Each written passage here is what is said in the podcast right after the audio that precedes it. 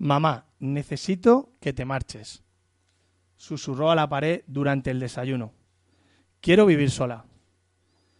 Después de la frase vino un silencio similar a la niebla que se instala en los dormitorios vacíos, y barrió con el dedo las migas de la tostada para sentir ese roce incómodo de la yema humedecida con sudor, frotando la tela rugosa de un mantel a cuadros. Pero la madre se puso a quitar todos los trastos de la estantería porque estaban mal colocados, porque tenían polvo, porque así nunca encontraría nada. Así trataba a sus emociones, como trastos viejos, como figuritas inútiles de porcelana. Las amontonaba, dejaba que se cubriesen de ácaros y ni siquiera lloraba para sacarlas por los ojos en forma de río. Pero la madre se quedó, y ella ya ni siquiera lloraba. Su madre siempre estaba allí y conseguía que el círculo fuese cuadrado para que dejase de rodar. Podía afilar las aristas de cualquier habitáculo en el que jamás hubo esquinas, y entonces la hija sí podía llorar, sin ningún esfuerzo, cuando nadie la veía y por asfixia. El motivo de su llanto siempre era el mismo. Se tragaba los recuerdos y una vez alcanzaban su garganta, se convertían en cemento. Hace falta mucha magia para convertir el cemento en palabras. La terapeuta le recomendó transformar todo ese dolor en un regalo quizá un ramo de flores que les permitiese sentarse, hablar y agradecerse algún gesto bello atrapado en la memoria, un recuerdo que sirviese como introducción antes de trazar con suaves pinceladas el problema mientras ambas apoyasen los codos en el mismo mantel, en el mismo mantel de cuadros con migas. Aquel lunes, tras escuchar el sonido del despertador, la hija se abrazó a la almohada y suspiró. Necesitaba energía suficiente para vivir unas cuantas horas, Jamás dividía la lectura de un libro. Comenzaba y no se detenía hasta llegar a la última página. Dependiendo del tamaño del ejemplar, así era su ingesta de cafeína, taurina, guaraná o incluso efedra. La terapeuta le recriminaba a menudo lo de dejar todo a medias y había comenzado a reparar esta mala costumbre con los libros. Agarró firmemente Crónica del pájaro, que da cuerda al mundo, de Haruki Murakami, 688 páginas calculó que tendría que dedicarle unas trece horas. Colocó un par de cojines en el sillón y en el suelo junto a sus pies, una botella con dos litros de café frío y una lima de metal. No soportaba que sus uñas arañasen el papel. Terminaría a tiempo para la cena. Lo mejor de la lectura es que le permitía entrar en una especie de habitación insonorizada, y ninguna de las frases de su madre podía alcanzar sus oídos. Ya rozando el borde del día siguiente completó su tarea. Antes de la cena, su madre colocó sobre la mesa una pequeña palangana con agua. Mojó el peine y estiró los cabellos de la hija hasta recogerlos en dos coletas. Después apretó sus mofletes hasta enrojecerlos. La niña se cayó y movió sus piernas por debajo de la mesa hasta dejar caer los zapatos de tacón. La niña encogió y se quedó muda. Acicalada, caminó hasta la cocina y abrió una barra de pan que rellenó con un par de latas de mejillones. También cogió el chocolate blanco y un tetabric de leche. Tras todo el día en ayunas, engulló todos los alimentos en un intento de frenar su ansiedad. Al terminar, se arrancó las gomas del pelo con fuerza y de nuevo sintió el cemento en el cuello. Quiso explicarle a su madre que ya había crecido, que sabía peinarse y que había superado aquella etapa en que se empeñaba en llevarla de la mano quiso decirle que no quería llevar coletas. Ahora iba una vez a la semana a terapia, para aprender a olvidar, pero insistían en que antes debían hurgar bien adentro, en la herida, porque algunos capítulos de todo lo anotado en el cuaderno estaban incompletos. Quiso explicarle a su madre que ya había crecido, pero miró sus pies descalzos, los tacones tirados bajo la mesa, algunos cabellos sueltos en su mano y aquella costra en la rodilla izquierda. Vio también un charco de leche en el que nadaban los restos del bocadillo. Mordió el chocolate y la niña encogió y se quedó dormida bajo la mesa. A la mañana siguiente se despertó y gateó hasta su cuarto sin hacer ningún ruido. No quiso despertar a la madre, le dolía la cabeza. Caminó hasta el aseo y llenó el lavabo con agua fría, mojó el peine y ella sola se peinó. Estiró bien la melena hasta recogerla en dos coletas, hasta casi achinar sus ojos. y allí estaba. La madre la observaba mientras limpiaba con movimientos lentos el espejo. Después se puso los tacones más altos, llenó un vaso con hielo, añadió algo de café, añadió mucho ron y bebió sin pausa. Sin despedirse, salió de casa dispuesta a comprar un ramo de flores, para luego sentarse con su madre y hablar. Hablar recurriendo a la memoria y todo eso que le aconsejaban. Eligió una docena de rosas amarillas que no quiso combinar con ninguna otra planta. La dependienta insistió en un toque verde, pero no era el día adecuado para tal color. Anduvo intentando enderezar su espalda al máximo, con el ramo en la mano y las comisuras de sus labios inclinadas hacia abajo. Abrió la puerta de metal, llegó hasta la tumba de su madre y depositó sobre el cemento el ramo. Después abrió el bolso y sacó un ejemplar de la puerta de Manda Zafo, 30-20 páginas. Eran las doce de la mañana. Calculó que estaría allí leyendo aproximadamente seis horas y media. Solamente leyendo conseguía dejar de escuchar la voz de su madre.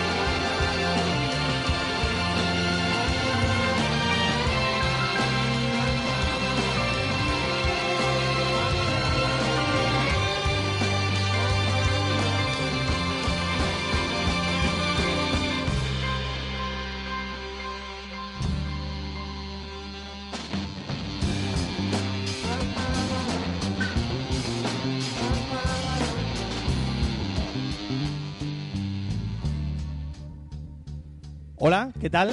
Soy Javi Fernández y esto que estás escuchando es un programa especial, pero muy especial, de los Diarios de la Locura, un podcast para los amantes del relato y la literatura breve, en el que podrás escuchar los mejores cuentos de ahora y de siempre, porque ya se sabe que en la literatura, como en la vida, lo bueno si es breve, se acaba demasiado pronto. Decía que estábamos en un momento especial porque tras los fabulosos capítulos que hemos grabado eh, sobre el jazz, sobre los cuentos de jazz, eh, que compartimos con el gran Carlos López, que iba a venir pero no, no ha podido estar aquí, hoy tenemos una nueva visita en los diarios y es una visita, pues como decía, especial porque en primer lugar ella, pues como persona, es muy especial. Los que la conocen incluso mejor que yo, pues eh, pueden, pueden asegurarlo. Y, pero también lo es como creadora de historias, que es lo que aquí nos ocupa hoy. Y para muestra, el cuento titulado La Madre, que habéis podido escuchar al principio del programa, eh, y que me ha costado mucho elegir, de un total de esos nueve relatos fabulosos, que son los que forman Autofobia, que es el nuevo libro de cuentos de Cristina Serrano, editado por Huerga y Fierro Editores. Cristina, bienvenida a los Diarios de la Locura, bienvenida a Illescas, donde también se te quiere, y más concretamente, bienvenida a la Princesa Leia, esta preciosa y personalísima librería Café de Illescas, especializada en cómics y productos de merchandising relacionados con el cómic, con el manga, a cuyos gerentes, sobre todo a Ana, pues agradezco que hayan accedido a que podamos realizar el programa aquí hoy y gracias por venir a leer cuentos. Muchas gracias. eh, yo siempre estoy encantada de venir a Illescas, la verdad es que siempre que me invitan a algo digo que sí.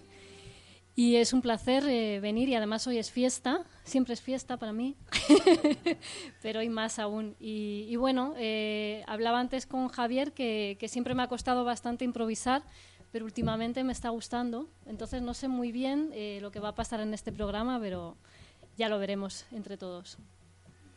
Bueno, pues eh, yo continúo. Decía que Cristina es especial porque, bueno, en primer lugar, ella es muchas cosas a la vez. Es escritora, por supuesto. Publicó su primera novela septiembre en el año 2015 con la editorial Meninas Cartoneras. Pero también es librera, que ya de por sí pues, es sinónimo de muchas cualidades especiales. eh, porque dirige y gestiona también una librería especial, eh, como ella, una librería online que ella denomina librería nómada y que se llama eh, Un Cuarto Propio. Pero es que además también organiza encuentros literarios de lectores con algunos de los escritores más reconocidos actualmente, como Mónica Ojeda o Carlos Manuel Álvarez, entre otros muchos. Y también coordina, imparte talleres o laboratorios de escritura en diferentes puntos de la geografía, que es donde yo la conocí hace ya un par de años, cuando buscaba, bueno, pues un taller de relato, eh, de escritura, donde pudiera divertirme de verdad escribiendo, huyendo de esos cursos tediosos, enlatados, competitivos a veces, donde el profesor es el único que sabe y que además te lo recuerda, ¿no? Constantemente, ¿no? Y los talleres de Cristina, pues, eh, sin embargo, son diferentes, no son así, eh, al igual que lo es su literatura y al igual que lo es su nuevo libro de relatos, del que hoy vamos a hablar aquí, Autofobia.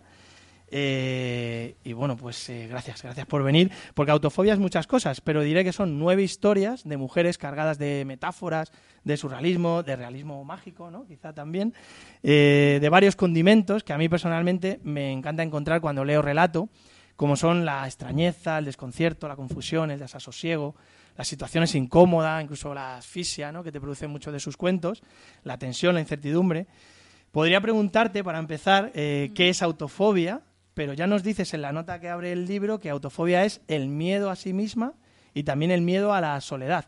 Por tanto, sobre esa base te pregunto, ¿de dónde surge la idea de escribir autofobia? Bueno, la idea eh, bueno, surge como un reto, que yo además eh, me gusta, eh, el libro me ha ayudado a, contar más sobre esa Cristina escritora que casi nunca aparece, porque sí que es verdad que como soy librera, gran lectora, el- organizo actividades, pues gracias a Autofobia puedo hablar más de, de mis obsesiones o de lo que me lleva a escribir. El libro surge por un regalo que me hace mi hermana, que es un, un cuaderno eh, con forma de puerta, que además a mí la puerta como símbolo siempre me ha encantado, y tiene como unas garras o un murciélago o algo así tenebroso. Entonces me dice que, que si puedo escribir un cuento de terror. Entonces ahí me doy yo cuenta que, que llevo muchísimos años sin escribir nada de terror. Muchísimos años, pues desde los 10, 11 años, que era un, género que además eh, me encantaba. Entonces eh, me pongo a pensar qué es lo que a mí realmente me da miedo, eh, me doy cuenta que me da miedo las cosas que nos pasan cotidianas, más que todos los elementos que meten en películas y libros de terror que nunca me han asustado, de vampiros y de sangre y todo esto, esto no, no me asusta. Entonces empiezo a indagar pues en, en esas historias que yo escribía en el colegio y que regalaba a mis compañeros y también en qué ha pasado para que dejase de hacerlo. Entonces me doy también cuenta de que metía mucha, mucha magia en esas historias, que aquí está también muy presente, quizá por eso lo que has dicho de, de realismo mágico, la forma de contarlo, llevar todo lo extraño a lo cotidiano, porque yo de pequeña, bueno, y ahora he recuperado gracias al libro también todo aquello, eh, tengo una fantasía desmesurada, que yo creo que para bien. Entonces, Seguro. todas esas cosas que a mí me daban miedo, realmente pensaba que podían suceder. Y hablo pues de a lo mejor eh, mirar la foto de alguien que ha fallecido y pensar que si la miraba fijamente podía sonreír. Y me quedaba una tarde en casa ahí eh, deseando que sonriese. O sea, en realidad, en este libro de autofobia hay esa mezcla de placer y miedo, porque yo creo que el hecho de asustarnos a veces nos, nos produce bastante placer. Entonces he jugado con eso. Pero la idea surge eso gracias al reto que me propone mi hermana y luego pues indagar de, de por qué yo había perdido esa magia, ese miedo, eh, bueno, ese miedo como tema. Y también añado mucha ironía, que creo que es otra cosa que iba perdiendo también. Entonces son los tres ingredientes que, dan forma a autofobia. También digo que en vez de un libro es como una especie de espejo. Creo que una vez que ya lo he escrito ya no me pertenece, ni siquiera lo leo con esa cercanía. Ya hay veces, bueno, ni siquiera lo leo y punto. Eh, ya el libro como objeto no lo he leído, lo leí antes de la edición y me parece que ya no son míos. Ya eh, por eso no me gusta explicar mucho de qué va, solamente decir así de, de dónde surgió. Bueno, hay una pregunta que ya te haré luego, pero ya me has contestado. Eh, te pregunto también, ¿podría ser eh, la autofobia tal como bueno, vemos en los personajes que aparecen en, el- en los cuentos esa enfermedad, dolencia o estado psicopatológico que es real, pero que a lo mejor a día de hoy eh, pues esta es una enfermedad prácticamente como desconocida, que no nos suena, pero a lo mejor podría ser la gran enfermedad del ser humano de nuestro tiempo, de- de- del mundo actual, la autofobia. La autofobia, bueno, eh, como definición, si es lo que tú has dicho, miedo a la soledad o miedo a uno mismo.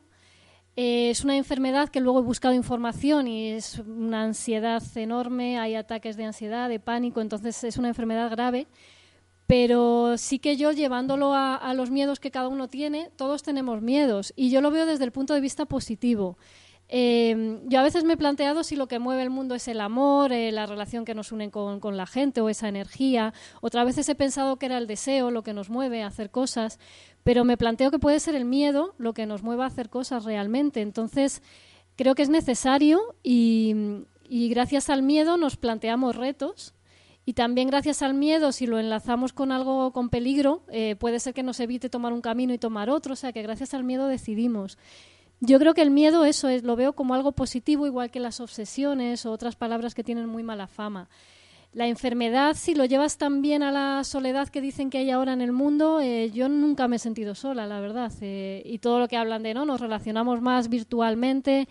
Yo, gracias a las redes sociales, por ejemplo, eh, he trabajado mucho y he conocido a gente estupenda. Entonces, no sé, también la enfermedad no, no, creo mucho en ella. Le ponemos un nombre y parece que, que, ya es una etiqueta o un trauma, pero autofobia es algo positivo.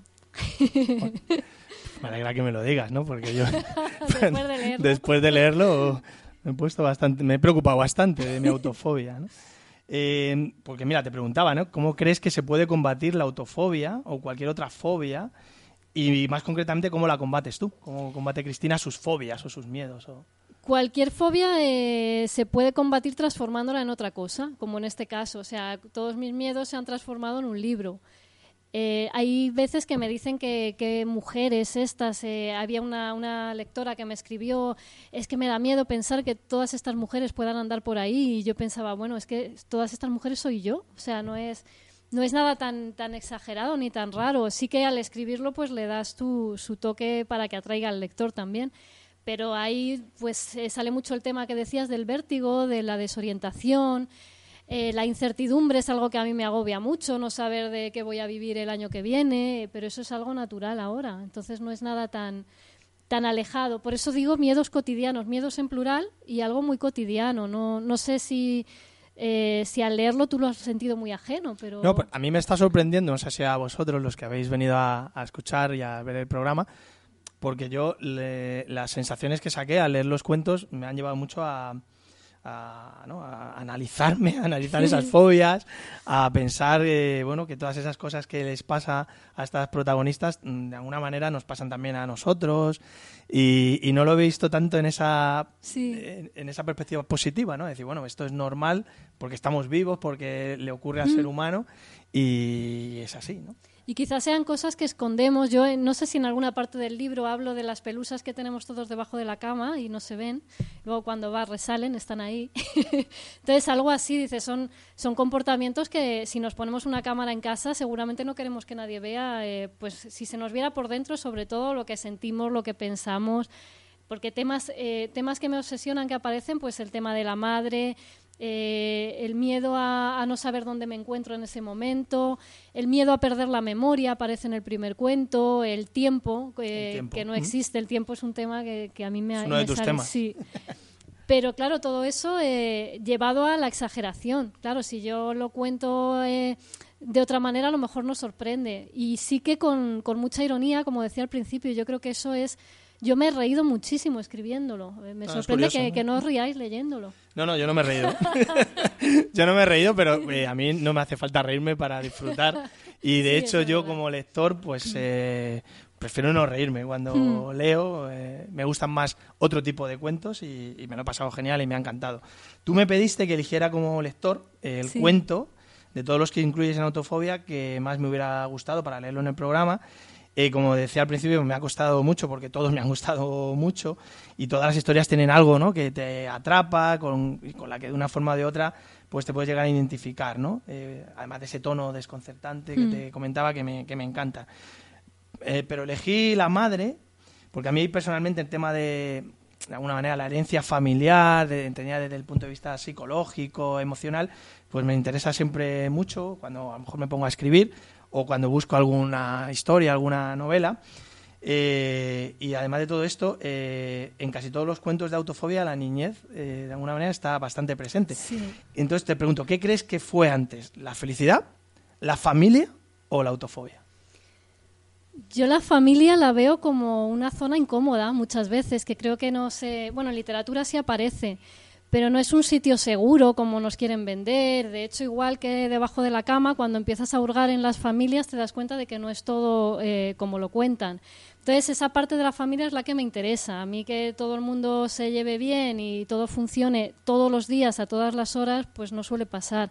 Entonces, siempre me han intrigado mucho los secretos familiares, los temas que en la familia no se podían tratar, todo eso es lo que, lo que me gusta para, para escribir. La felicidad, pues es depende mm, no sé, hay por ejemplo una autora, Byron Katie, que siempre dice que la vida no, no, la puedes transformar, pero tus pensamientos sobre la vida sí. Entonces un poco es eso, eh, siendo consciente de lo que te sucede, lo puedes ver de una forma u otra y yo lo veo con felicidad casi todo. Qué bien. pero, eh, y luego me has dicho la familia, la niñez. O la autofobia. O la autofobia. ¿Qué va antes de las tres cosas? O- La o- autofobia ha es como, ¿qué sido va antes, el huevo, la gallina, la- lo último porque acaba de llegar. Todo esto que estoy contando lo pienso ahora, hace un mes no, a lo mejor. Entonces, autofobia es eh, el momento actual, el ahora. Entre la familia y la niñez, pues casi van muy enlazados, ahí no te sabría decir. Pero llega antes la familia, claro, y luego llegas tú con tu niñez, el orden de las cosas.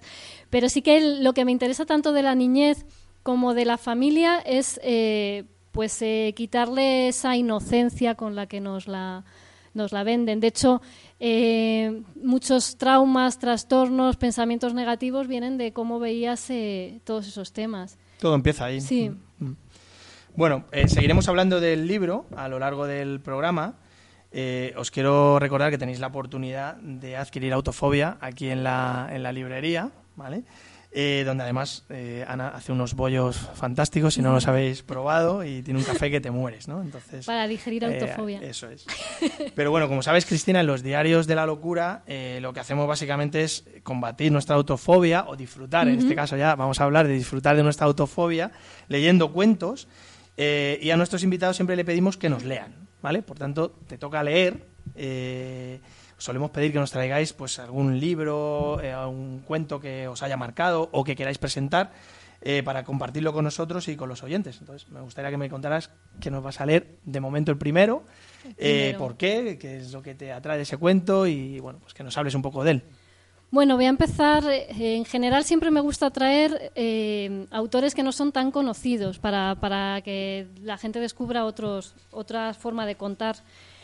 Eh, el primero que he traído es de un libro que se llama Me das miedo cuando bailas, editado también por Huerga y Fierro.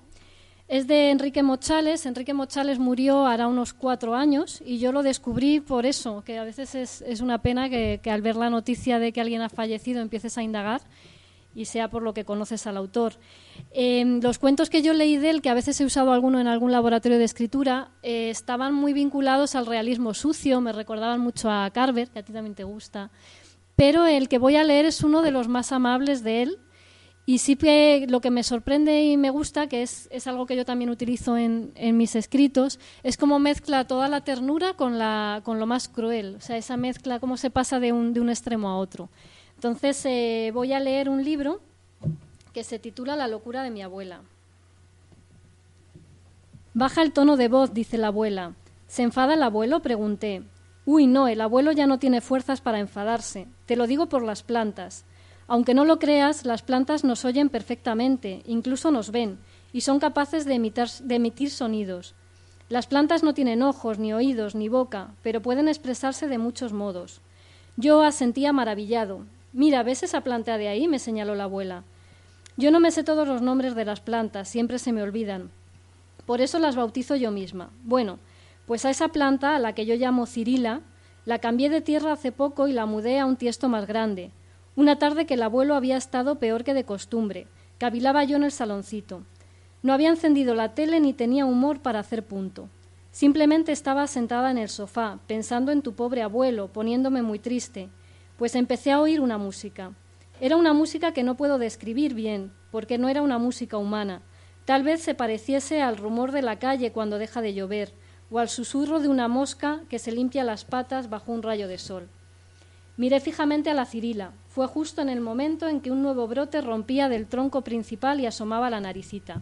¿Ves? Estaba teniendo a su retoño, a su hijito. ¿Ves qué grande está ahora el brotecillo? Contemplé a la Cirila con temor. ¿Estaría escuchándolo todo? ¿Alargaría las ramas en ese instante para propinarme un abrazo mortal? ¿O simplemente diría con voz infrahumana, burbujeante o babosa, hazle caso a tu abuela, Luis? El abuelo Nicasio empeoraba. Mamá y papá estaban preocupados, decían, si acaso muriese, pero no se moría, parecía una planta, una planta que la abuela Eva cuidaba con igual mimo que a las otras. Una noche la abuela llamó por teléfono. Por lo visto estaba llorando. Hubo un gran revuelo en casa. ¿Pero qué te ha dicho el abuelo? le preguntaba a mi padre. ¿Cómo ha podido hablarle sin mover los labios? Mamá, por favor, ¿quieres que vaya? Pero al final papá no fue porque la abuela no quiso. Poco después el abuelo murió. Lo enterramos en el cementerio viejo, como era su deseo. Yo esperaba que la abuela estuviese muy triste, quizá que llorase, pero mostró una entereza inopinada. No solo eso, sino que parecía feliz. Solo por un momento columbré el fulgor de un pequeño brillante salado en uno de sus ojos. Papá la cogió de la mano y ella dijo No seas pesado, estoy perfectamente. Luego depositó el ramo de flores sobre la tumba y observó con cierta ironía Ya no tenemos nada más que hacer aquí, al menos por el momento. A partir de la muerte del abuelo comenzaron los problemas de la abuela. Una vez me presenté en su casa para que me diese las cien pesetas de costumbre, con las que me recompensaba por mi visita, y la encontré triste. Pasé al saloncito y me mostró la causa de su melancolía. Era el esqueleto de una planta. Las pocas hojas alargadas que tenía estaban completamente amarillas y los troncos, algunos de ellos desmochados, se habían ennegrecido. ¿No te acuerdas? me preguntó, y negué con la cabeza. Es la Cirila, apuntó, o lo que queda de ella. Examiné el cadáver de la difunta Cirila. Uno de los troncos se quebró entre mis dedos. ¿Se ha muerto de vieja? inquirí. ¿Quién sabe? dijo la abuela Eva. Yo creo que se ha muerto porque le ha dado la gana. Después la abuela se quedó taciturna, como si yo no estuviese allí, y tuve que pedirle los veinte duros, porque si no seguro que se le olvidaban.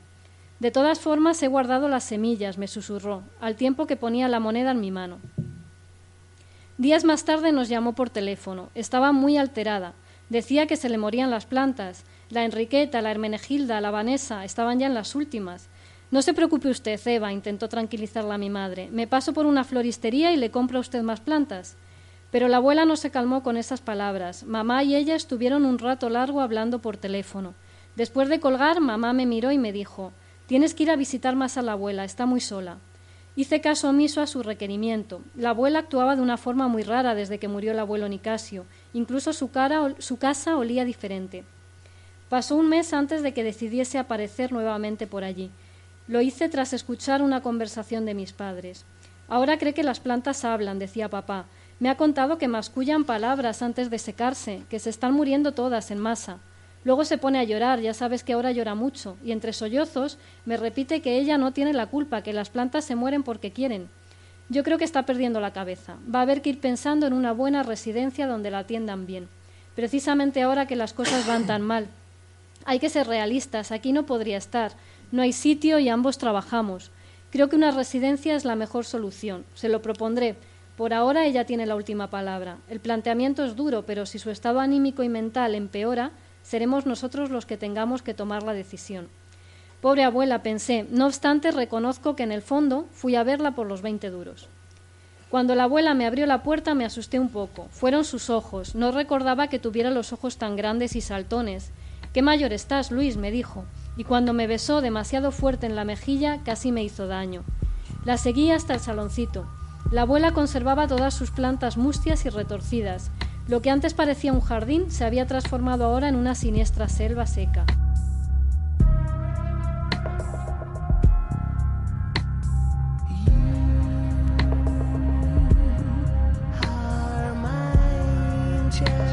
No tengas miedo, dijo. No te van a hacer nada, todas están muertas. Ni siquiera las de la terraza han querido sobrevivir. Me enseñó el balcón cuyas plantas colgaban de las paredes, desmayadas en sus nichos.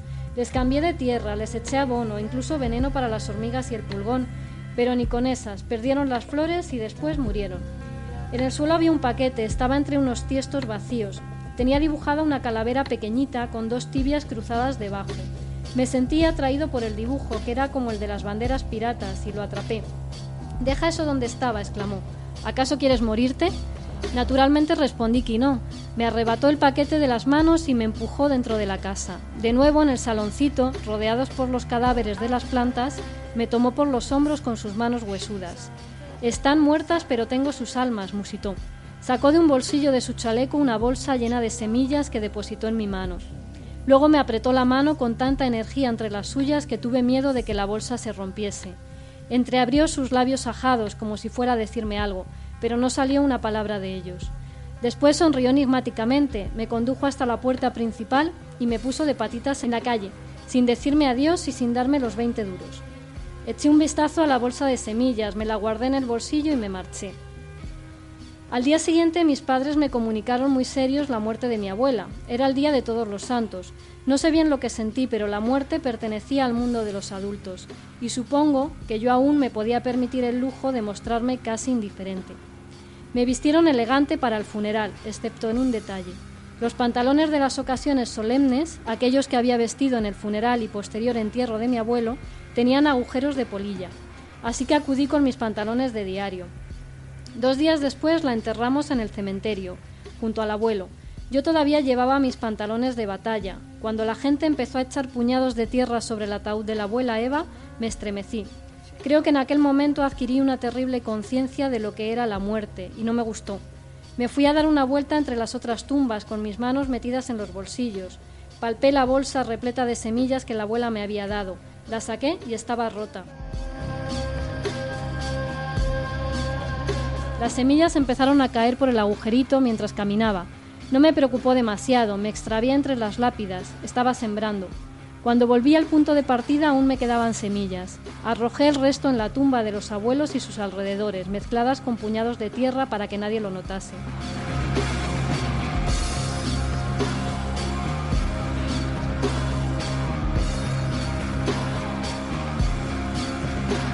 Un año más tarde regresamos al cementerio en el Día de Todos los Santos. Yo estaba ya en la época del estirón y me daba la sensación de que había pasado una eternidad desde la muerte de mi abuela. Nada más tras pasar las puertas del Camposanto, mamá observó, Dios mío, ¿cómo ha cambiado esto? Y era cierto. Por doquier se veían cirilas, hildegardas, hermenegildas, enriquetas y otras muchas plantas de cuyos seudónimos no me acuerdo, y que estaban espléndidas porque el invierno entraba templado. Confiando en que sabíamos perfectamente la localización de la tumba, no solicitamos la ayuda del conserje y comenzamos a dar vueltas y más vueltas por aquel jardín totalmente desorientados.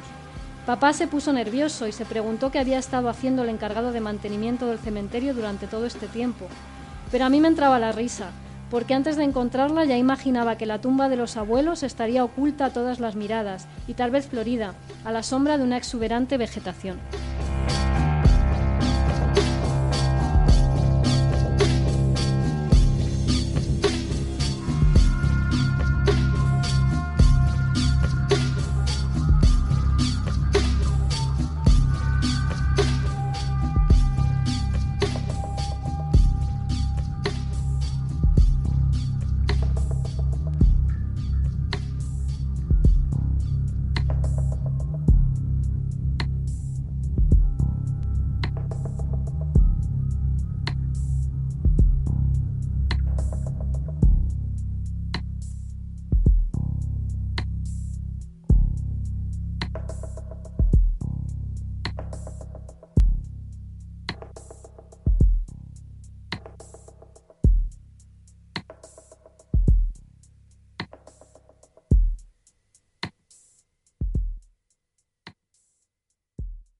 Bueno, ¿qué os ha parecido? A mí me ha, me ha encantado la metáfora la- que, que utiliza, ¿no? Para... Al final la vida triunfa siempre. Y la transformación, como hasta el cementerio. Todo, bueno, claro, yo odio explicar los cuentos, pero sí, Sí, que dices, ahí hay matices, eh, las semillas, la... Es genial, no conocía a este autor. te va a gustar este libro y además ya te digo que este es como de los más amables, luego los otros son más crudos aún. Pero sí tiene ese toque, además, lo que os decía, es como dices, qué tierna la abuela y por otro lado dices, guau. Y estaría loca, le hablaban las plantas de verdad. Bueno, tú y la locura, ¿no? Sí. Tú y la locura. Es que lo que te decía antes de la enfermedad, para mí la locura no existe realmente. O, sea, es- o todos estamos locos o... Enrique Mochales además era, sí, pintor, eh, fotógrafo, eh, músico, o sea, eh, de... En el País Vasco lo, le han hecho algún homenaje y todo, pero es un autor que no es muy conocido. Yo no le conocía, ¿no? Y me encantó el título, Me das miedo, me das miedo cuando bailas. es un poco... Hay un relato que se titula así. Los títulos son en el relato básicos. Sí. un- Ah, Tienes que dar con el título, igual que con los nombres de los personajes y todo eso. Pero yo sé cuándo es ese. O sea, yo el día que me levanté y dije autofobia, digo ya. Ya está. Sí. O vas por la calle o hablas con alguien y, y dice algo y dices... Este. Ese es el título. ¿no? Sí. Bueno, con el título no sé si luego me preguntas sobre el título o... No sé ya ni lo Ah, que te pregunto porque Vale, ya digo, me has no sé. cambiado todo lo que pensaba que me ibas a No va responder. a ser que, que le, que O le sea que algo. ya- Ah, Suelo hacerlo. Ya, ya lo sé. Pero a lo mejor Contaba me- con ello. Me lo estoy inventando todo. Así que yo, al final, mira, que yo me había hecho un guion, al final estoy improvisando también. De alguna manera. Está bien esto de improvisar, le coges el gustillo. Bueno, eh, no hemos hablado de los temas eh, musicales que están sonando, que también están elegidos por, por ti, eh, siempre los elige el invitado. Eh, me decías cuando me enviaste todas estas referencias, tanto los textos como las canciones, que estos temas que es- estamos empezando a escuchar, tanto el primero de ellos, Love and Hate de Michael Kiwanuka, como este temazo de Massive Attack, que igual yo te lo decía, yo he escuchado mucho en mis tiempos más salvajes a Massive Attack y me encantaba este grupo, pero yo debo decir que me los ponía para dormir la mona. ¿eh? Para- Cuando llegaba ese momento de me ponía Massive Attack, pero, pero me, me encantan. Y luego el otro que escucharemos eh, luego, Lazy, de Low, Ah, sí. y me decías que te transmiten de alguna forma un paralelismo con tu manera de escribir. ¿Por qué? Bueno, yo eh, siempre digo que escribo de oído, que es una cosa muy rara, pero me obsesiono con cómo suenan los cuentos. Por eso me encanta cuando los leéis, porque prefiero escucharlos que, que eh, leerlos yo. Me gusta mucho eh, cómo suenan y me obsesiono con las repeticiones, hay muchas repeticiones. Y es verdad que los temas que he elegido, eh, los tres que has citado, son repetitivos. Quizá por eso son buenos para después de la juerga, te quedas ahí Por eso te digo. hipnotizado. Son un poco hipnóticos, sí. Y creo que no sé cómo explicarlo, pero yo lo siento que suenan parecidos, pero por el sonido, suenan parecidos a mis cuentos. Esa eh, sensación, porque es son como incómodos, eh, desasosiegan y sin embargo tienen calma, o sea, ese contraste. Son extraños, Sí. eh, no sabes muy bien si va a subir en algún momento. La atmósfera. Sí, la son- atmósfera, esa nebulosa. sí. Quizá el de Michael Kiwanuka sea un poco más, bueno, tampoco es alegre, pero bueno, este es más rayante, este último. Pero Genial. sí que suena, eh, fíjate, le pegaría, por ejemplo, al, a los relatos que hemos leído. De, Sí, sí. Bueno, yo, lo- yo los he ido colocando así según me ha ido pareciendo, eh, después de cada relato o cada tema, pero podrían haber ido Sí. cada uno en- de otra forma, ¿no? Bueno, siguiendo con tu, con tu forma de escribir, con tu nueva obra, en algunos de los cuentos de autofobia aparecen referencias a obras, de hecho en el cuento que he leído yo, autores como Murakami o. Shirley Jackson, a la que le dedicas incluso un cuento en concreto. ¿Cuál sería la fuente literariamente hablando eh, de Cristina Serrano a la hora de, de escribir? Bueno, sin comparar porque sería pretencioso. Pero sí que, claro, todo lo que leo me, me afecta bastante cuando escribo, me influye. Eh, autoras, por ejemplo, que también, mm, por el sonido, es que me voy a lo mismo. Eh, yo en este libro me he obsesionado mucho con que nada sobre. Está muy limpio, he quitado mucho, no quería que fuese largo. Creo que sería muy molesto una novela si, se escribe así. Es, un formato para texto breve. Entonces he trabajado la brevedad, la precisión, dar con la palabra exacta para no eh, andarme con rodeos, condensar, eh, para que quede luego esa huella que, me dicen que sí que lo he conseguido cuando acabáis de leer cada cuento.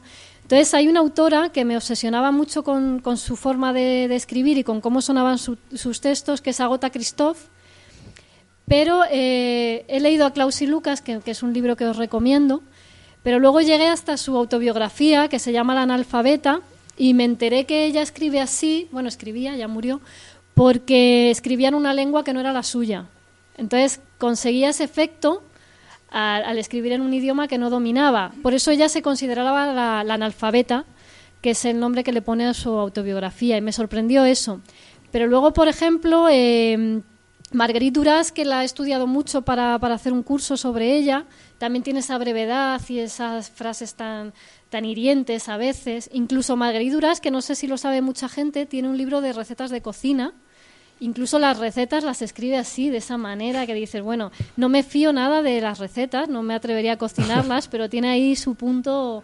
Entonces, eh, son autoras que me han marcado. Luego, Shirley Jackson, eh, sí que la cito porque eh, el cuento del premio, un- uno de los del libro de autofobia, está basado en una historia que cuenta ella de un taller literario donde una de las alumnas les cuenta una historia de una colcha que en un pueblo donde todas las mujeres han discutido, el sacerdote decide que entre todas hagan una colcha y luego se rifa entre, entre las mujeres del pueblo que, que están enemistadas todas. Entonces resulta que la, la colcha en la rifa le toca a una forastera que no le interesa para nada la colcha y claro, se forma todavía más, más discusión. Más problemas. Y me quedé con esa historia y yo lo, lo pasé al premio, que no tiene algo que ver, pero no, no hablo ni de colchas ni de nada de esto. Y por eso está dedicado. Y Shirley Jackson me gusta mucho cómo trata eh, pues el misterio y la tensión narrativa también. Sandor Maray es un autor que adoro, que es, también lo cito en, en el libro. Eh, sería para mí el autor de la precisión. eh, Es preciso, eh, todo- encuentra la palabra exacta. De él sí que os recomendaría el último encuentro. Yo tengo el último encuentro y La Mujer Justa También buenísimo. de Sandor Maray. Me gusta. sí. Y luego Murakami, que es casi de lo más comercial que leo, eh, lo uso cuando estoy muy cansada y me disperso bastante porque tengo muchas cosas en la cabeza y es un autor que leo muy rápido y me vuelve a enganchar y también tiene esa parte de la locura, lo inesperado. También creo que escribe a veces en otro idioma, o sea que juega también con, con la traducción, se traduce a sí mismo y, sí que sí puede ser que, que todo eso. Y también pues lo que, lo que voy leyendo eh, cada día. eh, no sé, el tema de la locura, por ejemplo, Memorias de Abajo de Leonora Carrington me interesó mucho, voy buscando. Magda Estabó, que la cito también, otra autora húngara que casi nadie conoce. Y... Pues tomamos nota. Yo a Gota Christoph me lo Sí. recomendaste. Leí, eh, me compré el, el gran cuaderno y a mí me gustó Klaus y Lucas, ¿no? Es el primero. Sí, Klaus y Lucas es la trilogía. Que es ¿Cómo el, se llama? La trilogía se llama Klaus y Lucas. Sí. El primer libro El es gran cuaderno. El gran cuaderno. A partir del segundo, el segundo y el tercero no me gustaron tanto. Ella los no sé escribió si- separados, Sí. no, no para unirlos. Pues eh, a lo mejor es por eso. Eh, los han unido, a lo mejor no. no ah, el gran cuaderno te lo lees una tarde. Eso me- ese libro me, pare- tirón. me pareció demasiado salvaje. Yo lo recomiendo porque a mí me gusta leer ese tipo de, Mm. de literatura. Mm, También es muy parecido a la literatura que hace Holmes, que es otra autora que luego os contaré que he descubierto, y, pero es demasiado gore, diría, ¿no? Son intensos y luego me gusta mucho eh, pues eh, que, se, que trate a- al lector inteligentemente y, y que no le cuente todo. O sea, eso de Sí, que sí. intuyas que hay gente que le resulta molesto decir, bueno, me he qued- no me he enterado muy bien de lo que me has contado, digo, mejor. Yo sobre eso, ya lo interpretas como quieras, pero sé que hay gente que le gusta que le expliques o que acabe de una manera solo y, en realidad Mm. el gran cuaderno puedes hacer muchas versiones de, de lo que has leído. yo había un libro que terminé hace dos semanas, lo puse en redes sociales porque ha sido el que más me ha marcado en los últimos, de todo lo que he leído en los últimos cinco o seis años, seguramente, que es eh, La niña que amaba las Ah, cerillas. guau, es otro de mis favoritos. Ese libro es, Sí. eh, bueno, no sé, yo lo ponía, no sé cómo una persona, cómo puede salir esa historia de, de una Sí. cabeza humana Hay un fragmento que habla de la música y como algo lo negativo. La forma de escribir Sí, sí. es increíble. Ese libro también, ya que estamos hablando de libros, no estamos hablando de relatos, porque no son libros, son más novelas, pero, pero son libros cortitos y os lo recomiendo. Para mí es un, es un libro que me ha marcado y vamos, Mm. estará siempre ahí. Todas las imágenes que salen en ese libro que te hacen cerrarlo y decir, Es genial. Vamos a parar, ¿no? Bueno, eh, pues yo te he traído, así como a modo de réplica, que es lo que solemos hacer con los invitados. Pelea de gallos. No, para nada, no podría hacerlo. Un cuento de un autor español también, que a mí me gusta mucho, eh, que escribe, mira, ves, este escribe con mucho humor, pero también así con mucho surrealismo, eh, que es muy imaginativo, eh, y que de alguna forma, no sé por qué, porque ocurrió y fue enseguida fue automático, se me encendió la bombilla. Cuando leí Autofobia, eh, pues tus cuentos, algunos de tus cuentos me recordaban a algunos de los suyos, con los que he disfrutado, ¿no? Es Sergi Pamies, que, pues no sé, seguramente es uno de nuestros mejores escritores de relato actualmente. Y ya te digo, me trajo la, la lectura de Autofobia, este cuento que te voy a leer, que creo que encaja muy bien con Autofobia, con las historias que cuentas, y además el título se llama Ataraxia, habla también de, de enfermedades y de cosas que, que nos pasan, ¿no? Y dice, y dice así. El hombre llega al servicio de urgencias. Después de una larga espera, una doctora perjudicada por el estrés le pregunta qué síntomas presenta. Él describe el vértigo, la taquicardia, los ataques de angustia, la permanente sensación de dulzura en la boca y, suponiendo que eso sea posible, el alma. Lo auscultan, le toman la tensión, le examinan las pupilas, convencidos de encontrar pruebas de consumo psicotrópico, y ordenan un electrocardiograma, un análisis de sangre, una ecografía y un TAC. Para descartar, le dice la doctora sin entender, que mientras no llegan los resultados el hombre alimentará las hipótesis más adversas.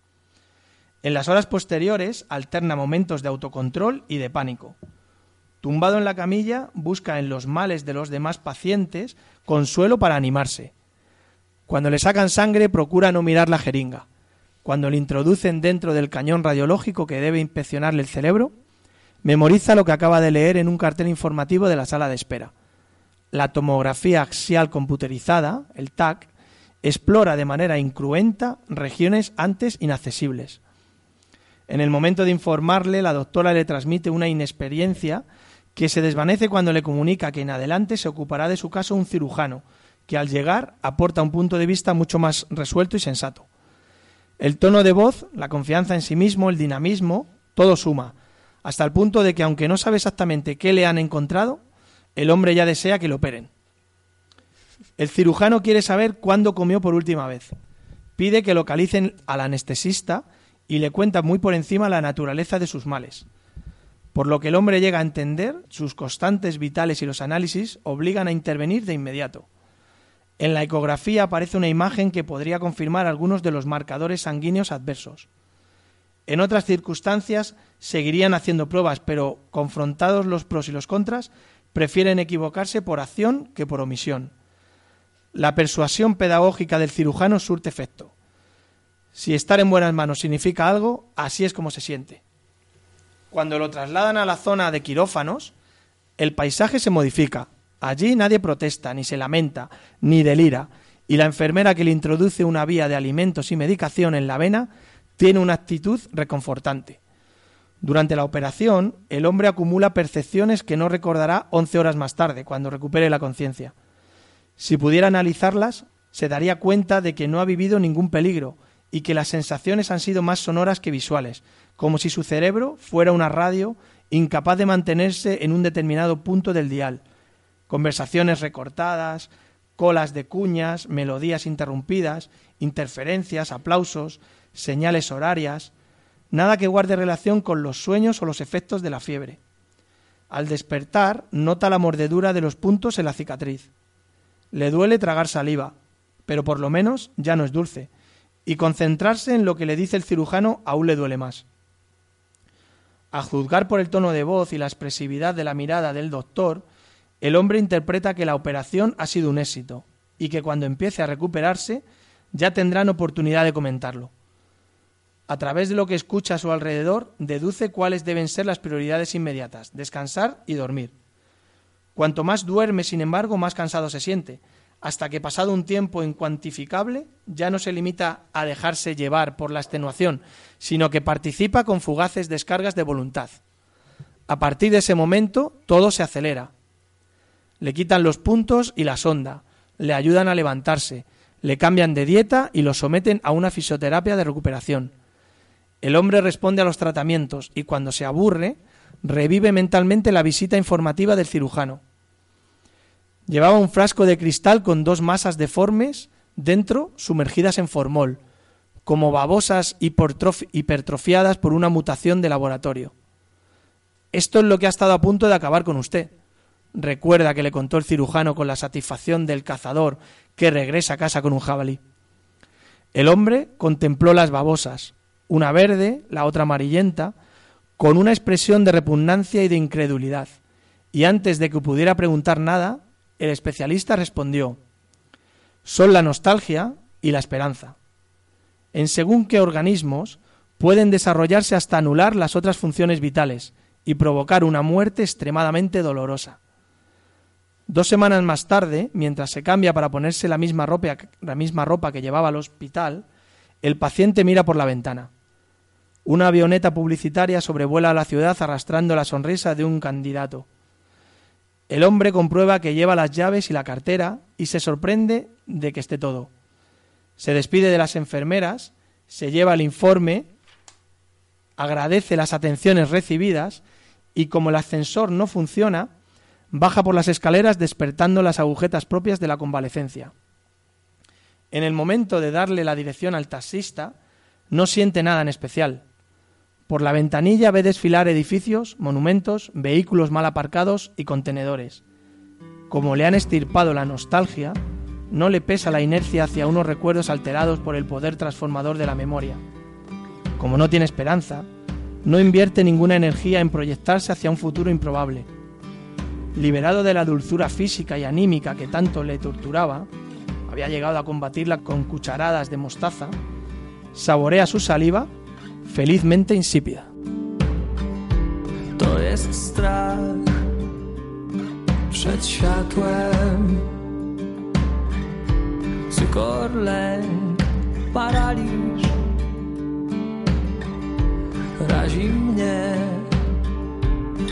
Rozcina.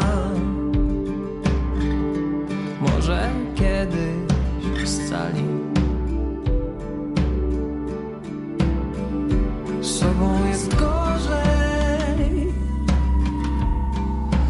Bardziej gorzko Nawet na płaski Można się potknąć Sobą jest gorzej Bardziej gorzko jest Nawet na płaskim. Można się potknąć się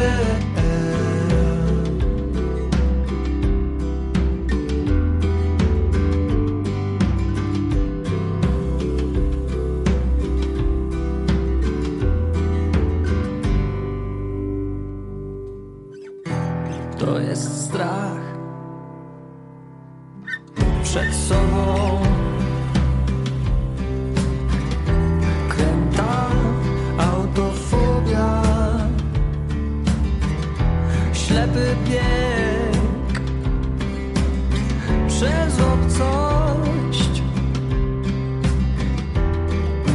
Podrzucane słowa, słowa sobą jest gorzej, bardziej gorzko, nawet na płaskim. Można się potknąć, sobą jest gorzko jest, nawet na płaskim. Można się potknąć się. Można się potknąć.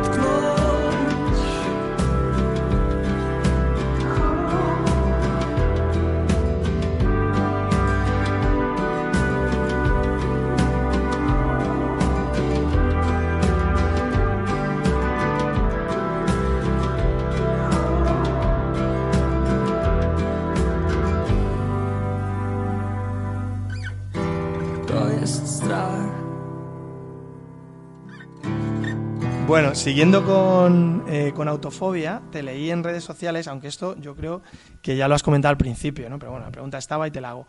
Que en este libro recuperabas tres ingredientes que abandonaste en tu adolescencia, en algún momento, en algún lugar. Eso me quedé así, dije, me lo tiene que contar en el programa. Eh, Sí, eh, bueno, también miento mucho ¿eh? Ah, en redes.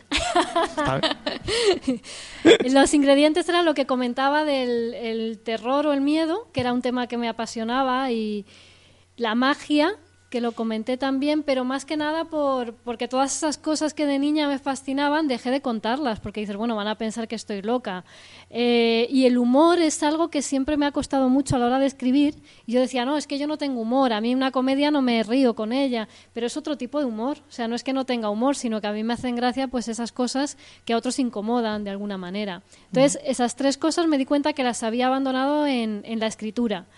Y sí que me planteé que quizá las había abandonado en mi vida. Decir, bueno, es que ¿por qué tengo que renunciar a creerme cosas extrañas eh, si a mí me divierten o, o me resulta que yo no hago esa diferencia entre imaginación, realidad, esto pasó, esto no pasó. Eh, yo hace poco comenté también en Facebook y, en, en uno de los cursos que de pequeña a mí me apasionaba una casa que tenía mi tía, que era una casa muy grande, la dividieron en dos y cada, cada parte la compró un propietario distinto. Entonces había una puerta, que no sé por qué no la quitaron, que, que comunicaba ambas casas. Entonces yo de pequeña mm, recordaba, hasta que me han dicho que no, que un día fui hasta esa habitación, pero a mí me fascinaba esa habitación, o sea, era el sitio para mí de la casa mejor porque había una puerta que no se podía abrir. Entonces ya pues eh, yo solo quería abrir esa. Claro. Y un día entré, estaba la puerta abierta, pasé a la otra casa y llegué a un salón estupendo, estos dorados de terciopelo rojo de otra época, y salí y me fui tan contenta. Y al cabo ya de muchos años, ya de adulta, un día conté en mi casa que aquella casa rara tenía un salón y me dijeron aquella puerta no se podía abrir, no tenía cerradura. Claro, yo dije, pues si yo entré y me decían, es que tú no entraste, ¿cómo ibas a entrar? Y toda la vida yo recordaba eso así. Dices, claro, pues será verdad, me lo inventé, lo soñé, me lo imaginé, pero ahí os, os lo digo un poco porque la memoria también nos la vamos inventando. Dice, Sí. bueno, si yo no comento eso en mi casa, pues toda la vida hubiera pensado que yo entré. Y todas esas cosas que la gente diría, bueno, pues es que se lo inventa. O es lo que yo intentaba evitar. Digo, bueno, pues mejor no lo cuento porque yo me lo he creído y nadie se lo cree. O no sé, cuadros que había en casa de mi abuela que un día lo comenté y nadie los recordaba. Y dije, pues si estaban allí. Y ya dudo. Digo, bueno, pues a lo mejor. Entonces, claro, dejas eso de lado, que es la parte mágica que yo creo que hay en autofobia. Y los tres ingredientes que recupero es eso, eh, los miedos cotidianos que, que me fascinan y me provocan placer, la magia y, y la ironía para, para comentarlos Para de- desde otro punto de vista. Ujú. Claro. de todo, porque yo recuerdo también cosas de cuando era pequeña, que luego lo he comentado con mi madre y decía que eso era imposible, digo, pero si estaba, estaba allí y yo lo he visto y lo he vivido y lo recuerdo y puedo describir y pintar, Claro, yo el salón lo vi. pero los padres no se acuerdan de muchas de las cosas. Ujú. Porque Bueno, pasaba yo creo desapercibido, o- Sí. o como lo veían de siempre, pues ni se, ni se han parado a, a pensarlo. hay imágenes que al final es como esa memoria a largo plazo, a corto plazo, cosas que guardas muy en el fondo, otras que quedan, y al final la imagen que se hace, eh, en la, en la imagen real faltan, faltan cosas. Mm, Claro, y tú creas, es lo que decía Cristina, que creas, Sí. creas la, el recuerdo le creas realmente. Claro, yo, yo lo viví, entonces para mí es realidad. Yo, yo estuve en ese salón. sí.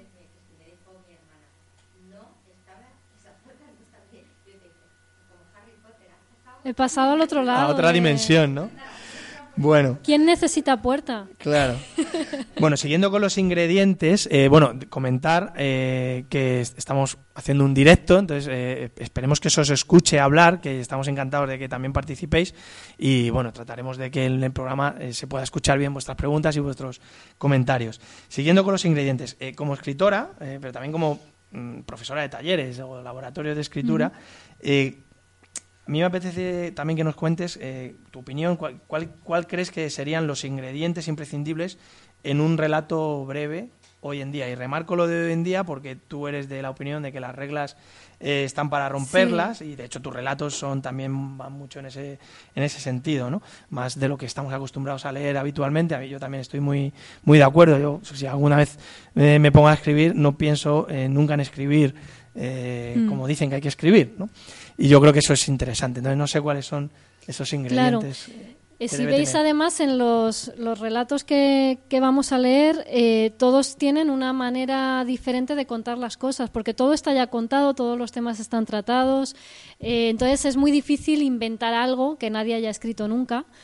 Y eh, lo importante es el cómo, cómo lo cuentas. Entonces, eh, para mí casi te diría lo que no debe ser, que es dos cosas que no me gustaría nada que pasara con mis textos, y es que sean predecibles o que te dejen indiferente. O sea, para mí un buen relato te tiene que impactar algo.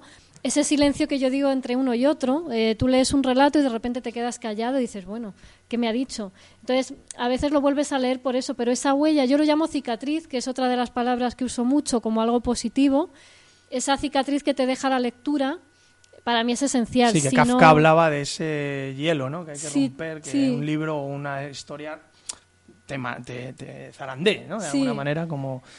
Entonces sería un poco ingredientes esenciales, pues eso, que te, que te pellizquen de alguna forma, o, o también puede ser algo alegre, que estamos aquí de- leyendo pues algunos cuentos un poco crudos, pero puede pasar que algo precioso, bello y alegre también te deje esa huella.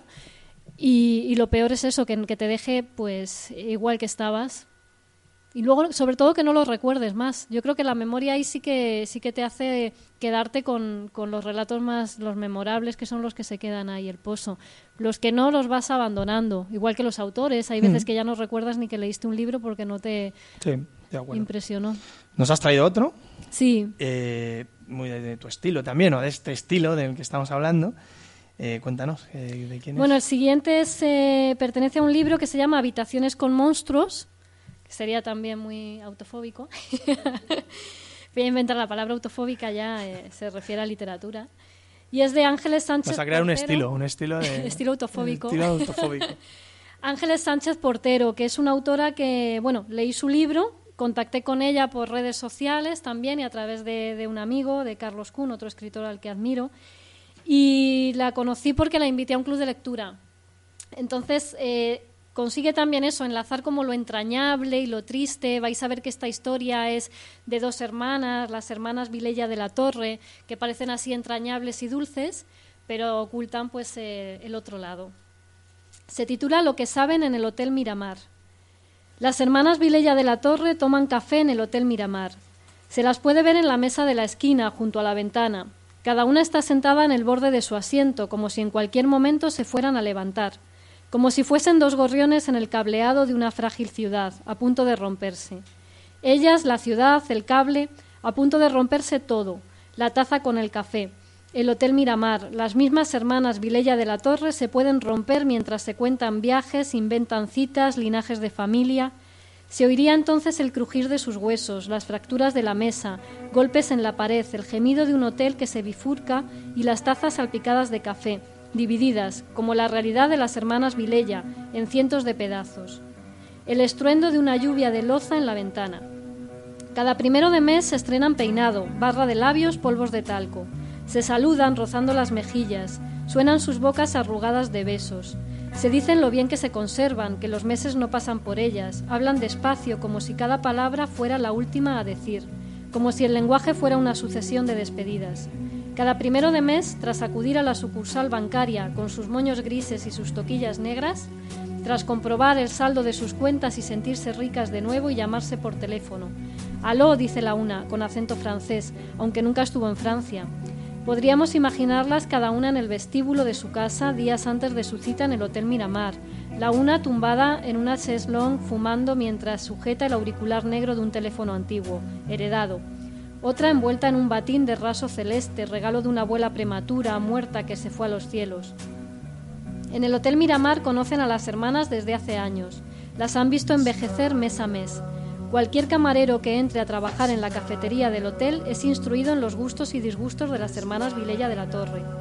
Todos aprenden, por ejemplo, que cuando una de ellas levanta la mano a la altura del hombro y la deja caer hacia atrás levemente, como espantando el fantasma de una mosca, es el momento de servirles los dulces de arándanos con los que acompañan el café. Ambas portan en sus manos anillos de los buenos, la una de rubí, la otra de esmeralda, y la suficiente edad como para no intentar llevarse la taza a la boca con una sola mano, sino usar las dos, haciendo un nido de huesos y piel donde anida el café. Humeante, aunando así temblores y reumas, minimizando el riesgo de derrame con leche y pastas inglesas, que ya no tenemos edad, piensan. Las hermanas Vilella mantienen una conversación animada. Se cuentan chismes de vecinas, ríen con anécdotas, con cosas que nunca les han sucedido, hasta que la nostalgia les asoma por los ojos. Entonces callan, abandonan las tazas en la mesa y dejan sus miradas suspendidas en algún lugar del pasado. El pasado suele estar al otro lado del ventanal, en dirección opuesta a la corriente de la vida. Por eso, al mirarlo, se marean. Por eso sacan un pastillero de nácar con una píldora roja para los vértigos, como una perla de sangre dentro de una ostra de bolsillo. En el Hotel Miramar saben que es el momento de servirles el agua de Vichy para que ingieran la perla, para que ambas hermanas vuelvan a estar en equilibrio con la vida, con el presente. Alguna vez sucedió que las hermanas Vilella se perdieron y las encontraron días después, envueltas en sus excrementos, y los del hotel no quieren, no, que vuelva a pasar lo del extravío de las señoritas Vilella. Por eso el camarero se esmera en servir el agua, por eso. Saben los del hotel de su pasado, de sus infancias viejas, de sus silencios a gritos, de sus presencias ausentes. Habían tenido un padre de cabecera, médico, al que acudir con cualquier dolor indefinido, con cualquier malestar difuso, que él trataba de manera general, abstracta. Habían tenido una madre de insomne, una madre de noche, como la mesilla que alguien colocó cerca de sus camas, que solo servía para dejar una lámpara. Un objeto al que se le, se le presupone un interruptor que nunca encontraron. También unas tías cluecas, unos abuelos de saldo y unos primos de interior. Pero no habían sido felices porque las llevaron al internado, y las hermanas Vilella se fugaron. Pasaron una semana quién sabe dónde y cuando regresaron, su padre les obligó a ingerir mercurio para provocar un aborto. Dos, pues pensó que habían sobrevivido mantenidas por unos novios muy frescos, a los que por cierto nunca conocieron y que sin embargo les dejaron secuelas similares a los del mal de amor. Estos novios tan ficticios fueron el gran amor de su vida, y antes solían pasar alguna tarde de principio de mes en el Hotel Miramar contándose cómo eran aquellos hombres tan frescos, tan mercuriados. De eso ya no hablan las hermanas Vilella, ambas solteras de siempre, desde que escaparon del internado. Antes de entrar, diríamos, de siempre. Ahora hablan de recetas de cocina, de moda, del camafeo de mamá, y a ratos miran las bolsas con las compras que han de llevar a casa para devolver a los pocos días, porque el dinero no les alcanza para comer, pagar la luz, el teléfono negro heredado. Irán con el paso del mes perdiendo las formas de su peinado nuevo, contando las carreras en las medias y los días que quedan hasta el próximo café en el Hotel Miramar. Se dicen al despedirse que deberían morir juntas, como aquellas amigas íntimas del internado, como Pepa y María Belén, y aquella bufanda de lana merina que tanto abrigaba. Y suspiran, no sería de buena educación dejar a una de ellas tomando café sola en el hotel, y ellas han sido siempre unas señoritas muy bien educadas. Eso, llegado el momento, también lo saben en el Hotel Miramar.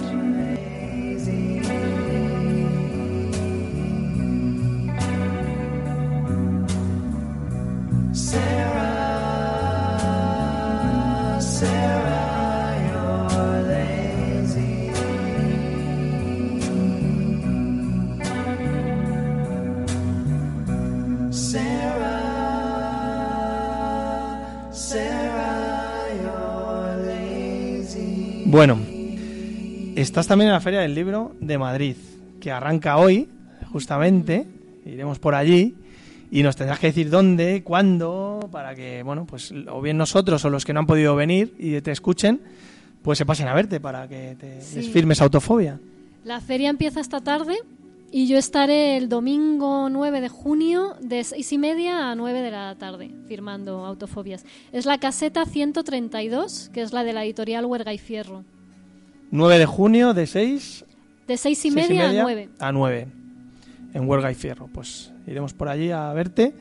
Y nada, animamos a todos los que habéis estado y a los que nos estáis escuchando, pues que os paséis por la Feria del Libro a ver a Cristina, a ver sus autofobias y a hacerse con, con el libro.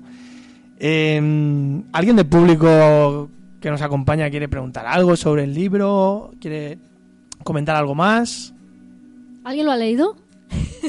sí, importante. Bueno, Sí, sí, merece una segunda lectura, ¿no?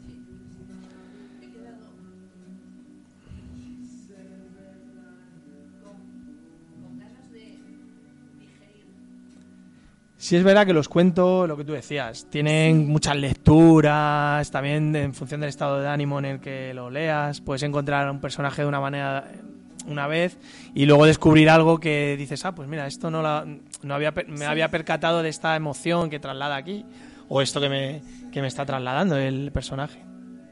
Eso es muy difícil de hacer. Sí, supongo que es, eh, claro, todo lo que cuento en los laboratorios, que es lo que tú decías, de, no escribir con una técnica.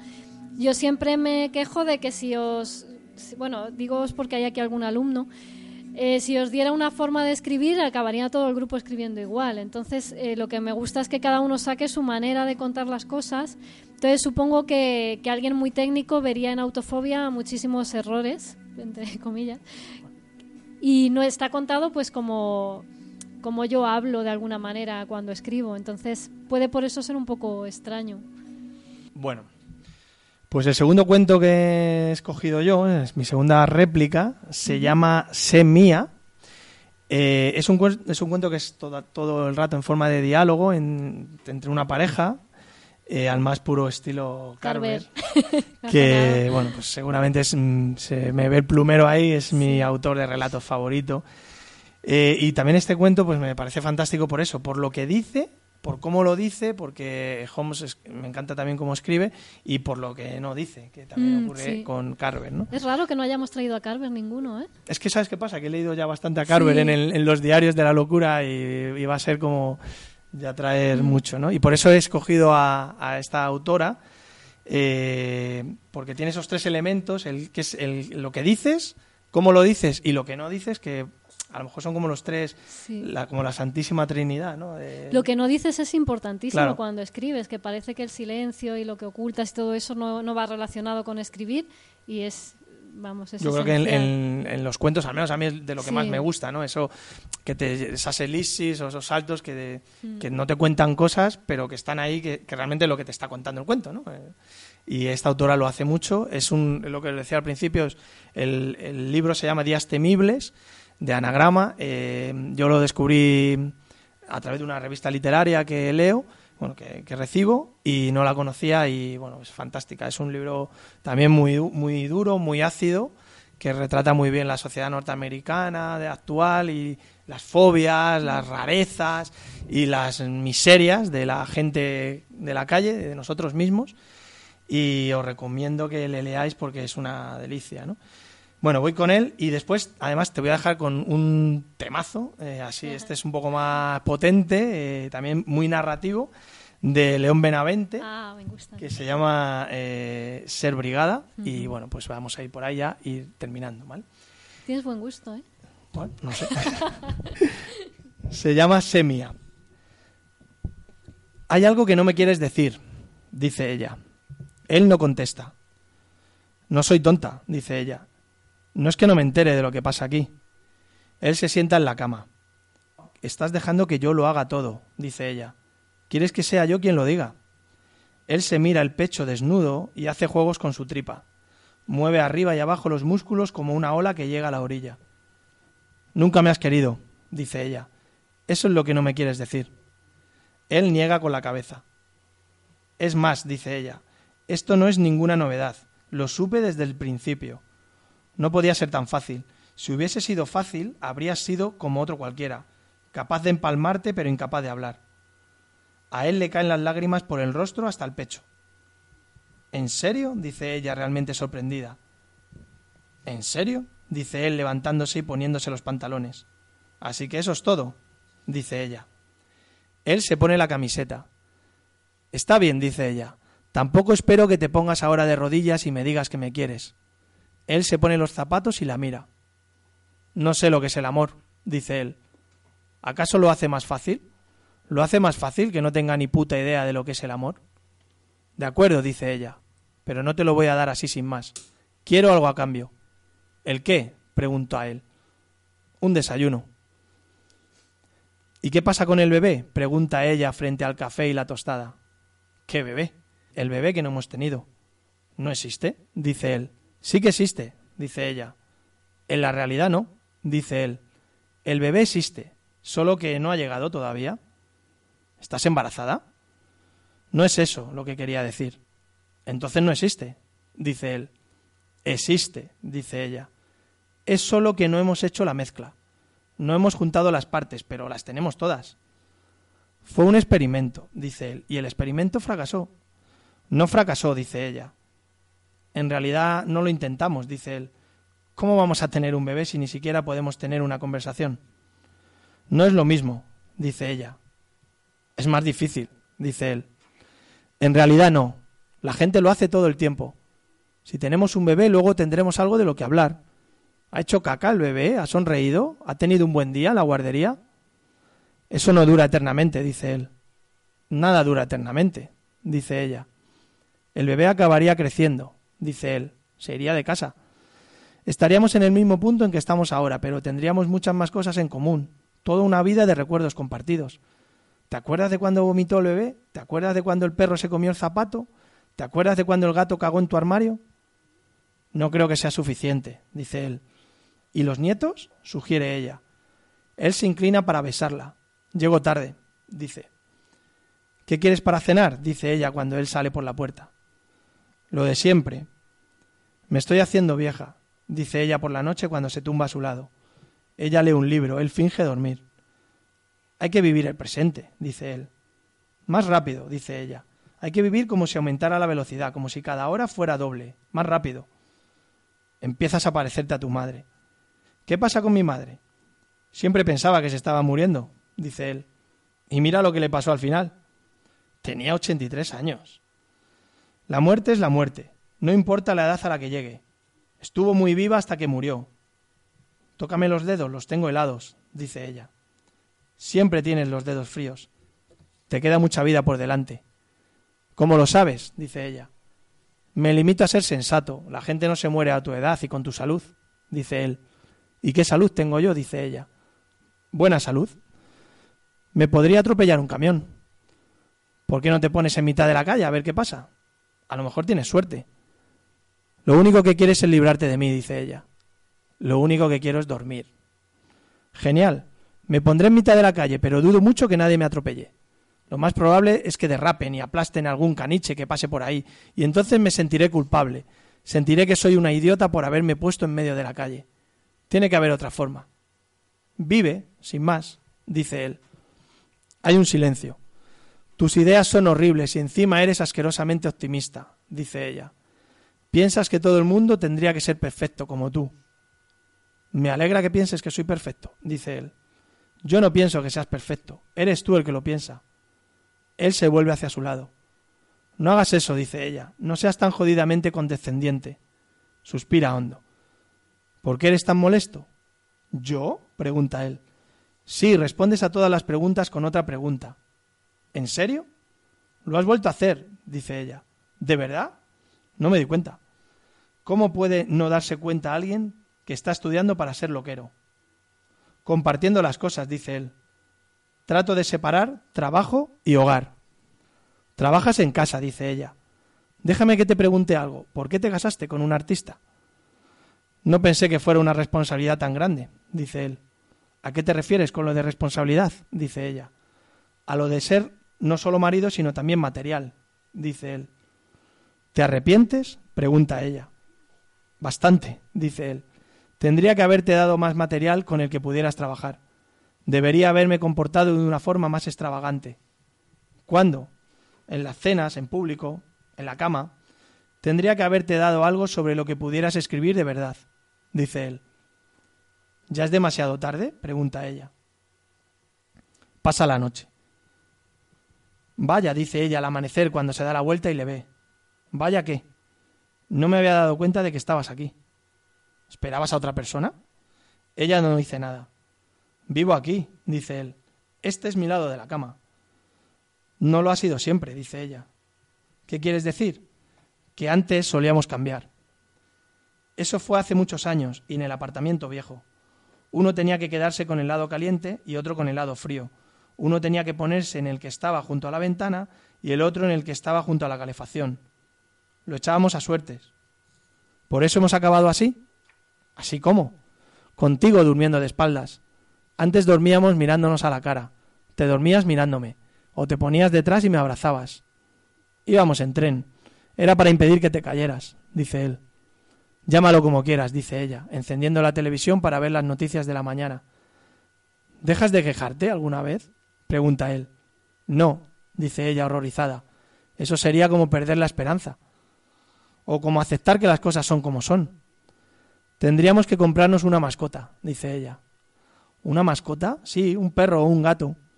No sé qué dice el contrato de alquiler sobre lo de tener animales. Ella se encoge de hombros. Necesito ocuparme de algún ser vivo. ¿Qué tal una planta? Algo que pueda mirarme a los ojos. ¿Y un pez? Algo caliente a lo que pueda acunar, algo que me quiera.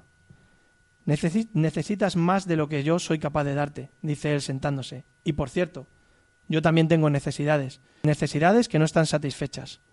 Vaya, dice ella, ¿cuáles son? ¿Como cuáles? Como las de no tener que atender a alguien que en todo momento quiere algo de mí. Como la de no verme asfixiado por una cháchara absurda. ¿Quieres que cambie de canal? pregunta ella señalando la tele. No, dice él. Solo quítale el sonido.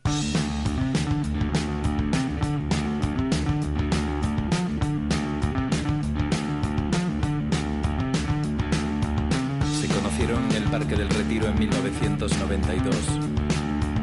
Ella llevaba un vestido de flores, él parecía ser un sufridor. Y entre gente que se aburre pronto de todo y gente que no acaba nunca nada, decidieron pasar juntos las noches y ser más que pareja, ser brigada. Y ocurrió así. Robaron un R5 y se fueron buscando el calor. Llegaron al desierto de Almería y ese día se cubría con todo el vapor del mar.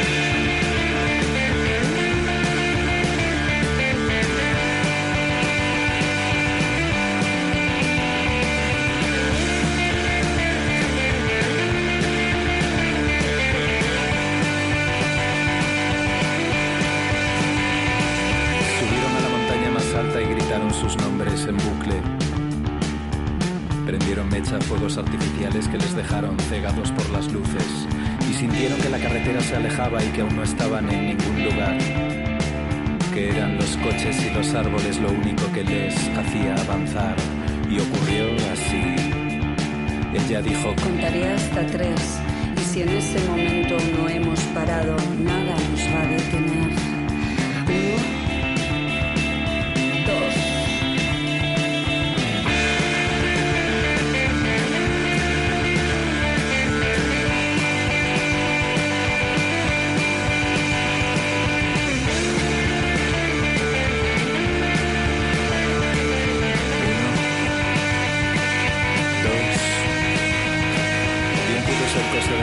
Cuando se transformaron en bestias.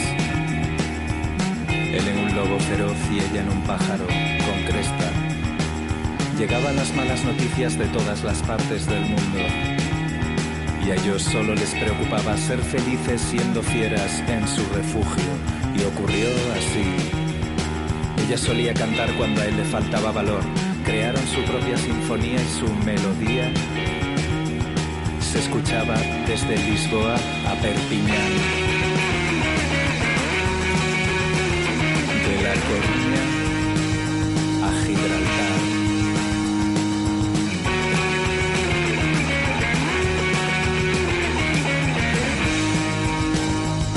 De Madrid al cielo solía mirar como a la serie negra de Goya. ¿De qué nos sirve luchar si nunca haremos historia? Y vieron que incluso las flores tienen su parte decadente. Que se pudra este ramo de rosas, pero no antes que usted, señor presidente. Y ocurrió así. Llegaron nuevas ideas que no eran nuevas sino recicladas. La gente moderna ya no era moderna sino anticuada. ¿Para qué? ¿Para qué poder? ¿Para qué si aquí hay mucho más de lo que siempre quisimos tener?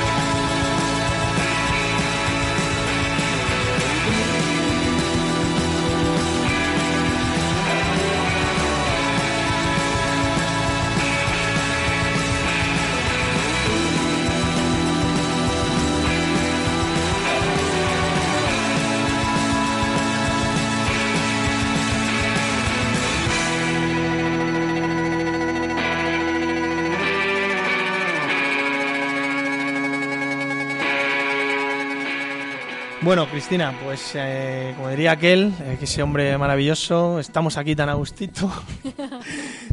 Yo eh, supongo que igual que tú, esta gente pues eh, tiene otras cosas más importantes que hacer, como comprar tu libro, tomarse una cerveza sagra aquí en la Sí, librería de, de Ana, o comprar cómics, o salir fuera a pegarse cabezazos eh, con el mundo. Que hace un día estupendo. Eh, pero sea lo que sea, tenemos que terminar. eh, y por supuesto lo vamos a hacer con otro cuento que nos vas a leer, ¿no?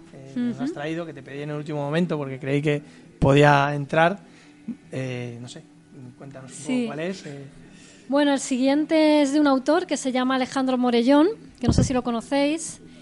Eh, igual que, que contaba antes, el libro pues me lo recomendó una amiga, lo leí y quise conocer a Alejandro y también le, le invité a una de, la- de los clubs que hago.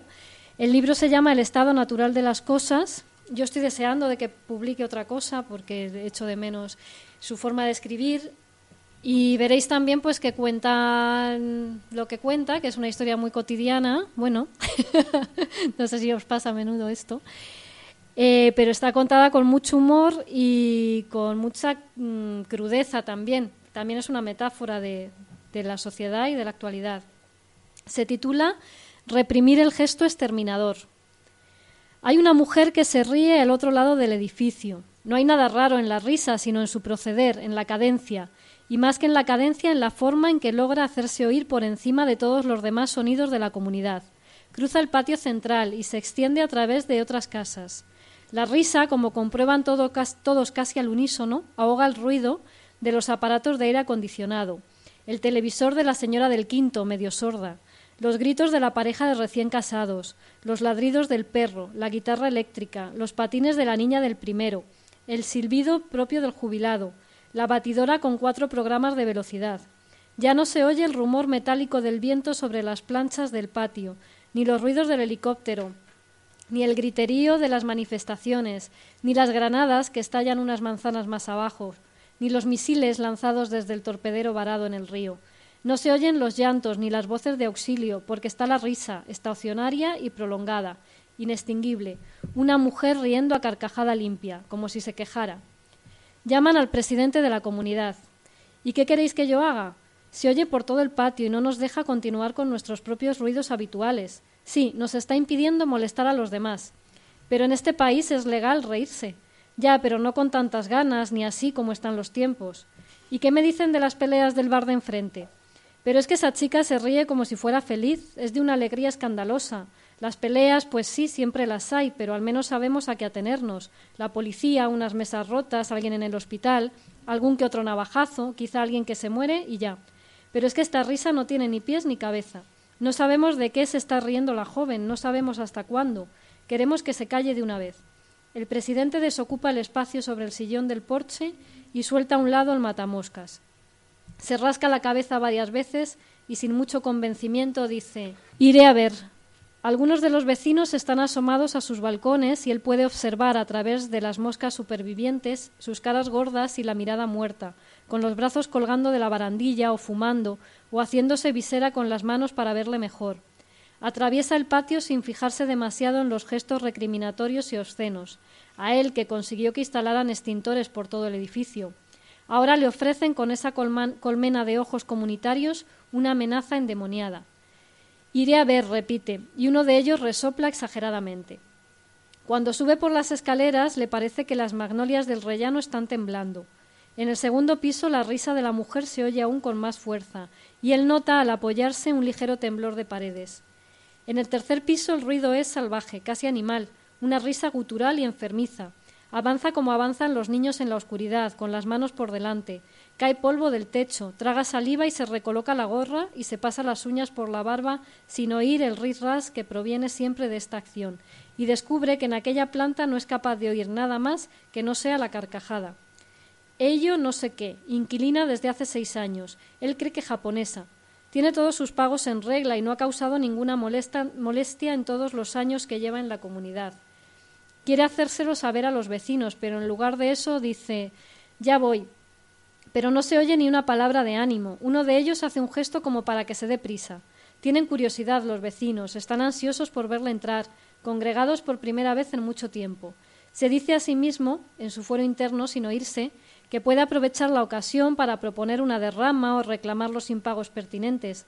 Los ve a todos allí, la niña de los patines y el abuelo silbador, y el crío que pega los mocos en la barandilla, y el chaval que les roba la conexión a Internet, y la viuda que pasa el aspirador siempre a horas intempestivas. Se olvida de todos ellos para encarar la puerta. Le duelen los oídos, nota la cabeza como cuando tiran una ristra de petardos en el barrio y los cristales revientan. Llama dos veces y nada. Aporrea la puerta y grita Soy el presidente de la comunidad. Pero nadie le abre y la risa sigue oyéndose al otro lado. Se palpa el juego de llaves colgadas al cinto, se da la vuelta otra vez para mirar a la audiencia del patio y levanta los hombros como para dar a entender que no sabe qué está pasando. A lo lejos, por encima del edificio, ve la humareda de una explosión y sabe que algo ha estallado cerca. Un helicóptero sobrevuela el edificio sin imponerse al ruido de la carcajada. El presidente se quita la gorra y se la vuelve a poner inmediatamente. Saca una llave del manojo y se acerca a la puerta. Da un paso y la llave se introduce violentamente en la cerradura y casi con la misma determinación gira la muñeca. Se imagina que ha oído un chasquido y empuja con el hombro. Está de pie sobre la cama, agarrándose las costillas para que no se le desmorone el cuerpo mientras sigue riéndose. Se ríe, ella, y el pelo se le agita, y él ve que tiene la boca abierta y que esa boca es lo más bonito que ha visto en mucho tiempo. La chica va descalza y tiene un pie encima de otro. Al acercarse, le ve también la lengua conectada por un hilo de saliva a los dientes. Sobre el suelo, junto a la pared, hay cristales desperdigados y advierte que la ventana está rota y que aún quedan partes de vidrio intactas. La chica tiene los ojos abiertos y mira algún punto sobre la alfombra del suelo. Persigue la mirada de la chica hasta que consigue ver el artefacto. Colocada a los pies de la cama, brillante, metálica, hay una granada de mano sin estallar. Alguien ha podido arrojarla por la ventana. El ruido de la ventana rota, el golpe sordo con la alfombra, y luego ya no se habrá oído nada más que el nacimiento nervioso pálido de una risa que ha acabado volviéndose furia. Al presidente le da por pensar que en lugar de estallar la granada, habría tenido que estallar ella, la chica, y que si la risa existe es solo porque el explosivo ha reprimido su gesto exterminador. El hombre coge el artefacto como quien levanta un pájaro muerto y sale de la habitación cruzando el patio, con la mirada del vecindario a cuestas, y abre el contenedor para arrojar la granada al fondo, junto con los residuos del resto de la comunidad. Al otro lado del edificio se oyen los helicópteros y otra vez las bombas y otra vez las llamadas de auxilio y los tabiques desmoronándose, y los vecinos le aplauden allá abajo porque la risa por fin ha dejado de oírse. Qué bueno. Qué bonito. Ay. que a mí hay ciertos cuentos que, bueno, supongo que nos pasa a todos, que nos dejan, a mí, a mí por lo menos me pasa, Sí. que me quedo en el estasiado así después, en el minuto de después. Bueno, pues Cristina, eh, gracias, gracias enormes por venir, por contar cuentos, por eh, hablar de autofobia, por presentarnos este, este fantástico libro. Eh, no te lo deseamos porque sabemos que está teniendo mucho éxito y que lo va a tener todavía más. Eh, y espero bueno, que te haya gustado, que haya merecido la pena la visita y que nos veamos pronto. Eh, pero que seguro que de una forma u otra nos seguiremos la pista. Gracias Ana por cedernos eh, este hueco en este precioso espacio de libros y de creatividad que, que regentas, que es la princesa Leia. Eh, y a vosotros, pues eh, gracias por venir. Espero que lo hayáis pasado bien. Eh, a los que estáis al otro lado, aunque eh, no os quiere decir que estéis muertos, eh, gracias por escuchar estas otras voces, las de la literatura, en medio de tanto griterío, de tanta autofobia. Y no obstante, como suele decir Cristina en sus laboratorios, lo importante es escuchar tu voz y por encima de todo hacerla caso. Eh, ser lo que queráis ser y nos escuchamos en el próximo y calenturiento diario de la locura. Adiós. Gracias.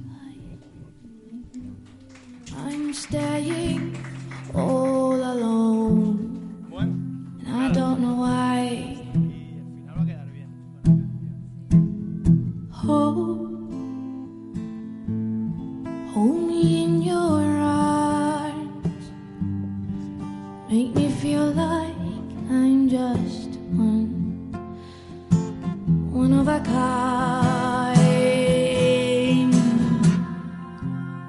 You better run for your life.